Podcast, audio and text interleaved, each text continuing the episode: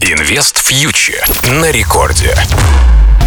Всем привет! Вы слушаете Радио Рекорд. С вами Кира Юхтенко, основатель медиа для частных инвесторов Invest. Мы обсуждаем главные новости из мира экономики и финансов, которые влияют на наш с вами кошелек. Поехали! Начнем с курса российского рубля, потому что эта тема самая болезненная. Что мы видим? Уже третью неделю подряд рубль продолжает свое восхождение к сотке за доллар. Что бы ни делал Минфин, что бы ни говорил Банк России, российская валюта продолжает свое падение. На этой неделе Банк России признал, что ослабление рубля в августе было вызвано недостаточной продажей валюты экспортерами. Но рынок продолжает спорить о настоящих причинах падения рубля. Так вот, например, бывший глава Банка Открытия Задорнов говорит, что слабость рубля вызвана зависшими в Индии рупиями. Их никак не могут вернуть на родину российские экспортеры. Но, тем не менее, очевидно одно. Сам по себе рубль уже не укрепится. Нужно вмешательство ЦБ и правительства. Так, на этой неделе Банк России за словом в карман не полез и на этой неделе объявил об увеличении продаж валюты из-за погашения еврооблигаций Минфина. Это должно было стать причиной укрепления рубля. Но российская валюта вообще не двигается и все так же остается в районе 98 за доллар. Конечно, очень многое, друзья, будет зависеть от решения Банка России по ставке на следующей неделе. Аналитики прогнозируют повышение ставки ЦБ от полпроцента до 2%. Ну, в общем, рынок пока пытается ткнуть пальцем в небо и угадать, какое решение примет Банк России. Но что точно понятно, ЦБ ставку поднимет. Блумберг считает, что в долгосрочной перспективе это все-таки остановит ослабление рубля. Будем надеяться.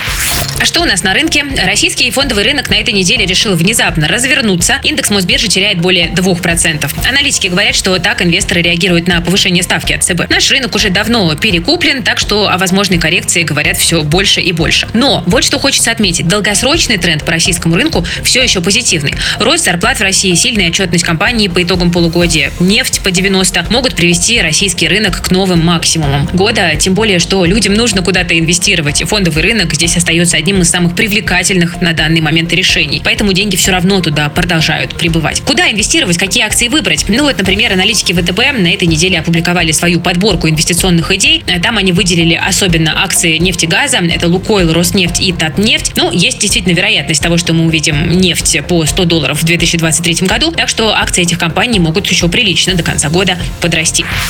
Ну, а что происходит э, на рынках зарубежных? У нас довольно большая распродажа на Уолл-стрит. Инвесторы продают акции Apple на фоне жесткой политики Китая в отношении айфонов. Там Компартия запрещает использование продукции купертинского гиганта в секретных органах власти. Также Bloomberg сообщает, что Китай может запретить использование айфонов на ключевых государственных предприятиях. Похоже, Китай таким образом просто мстит Apple за перенос производства в Индию, который в последний год происходит. Китай – это крупнейший зарубежный рынок сбыта для Apple, и его возможная потеря может грозить потерей огромной прибыли. Это не нравится инвесторам. За неделю акции компании потеряли около 200 миллиардов долларов капитализации, и заодно и весь американский рынок с собой на дно прихватили.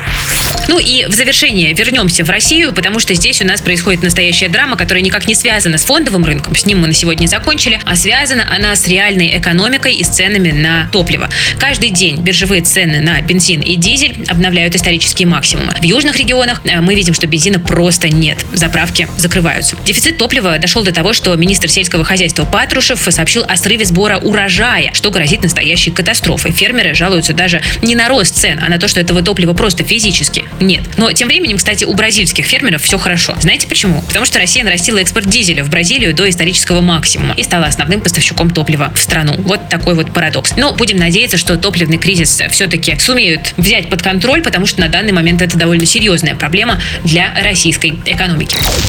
На этой не очень позитивной, но все-таки с ноткой надежды э, ноте мы с вами будем заканчивать. Друзья, вы слушали Радио Рекорд. С вами была Кира Юхтенко, основатель Invest Future. Берегите, пожалуйста, себя, своих близких, свои деньги. Всем пока. До встречи ровно через неделю на волнах Радио Рекорд.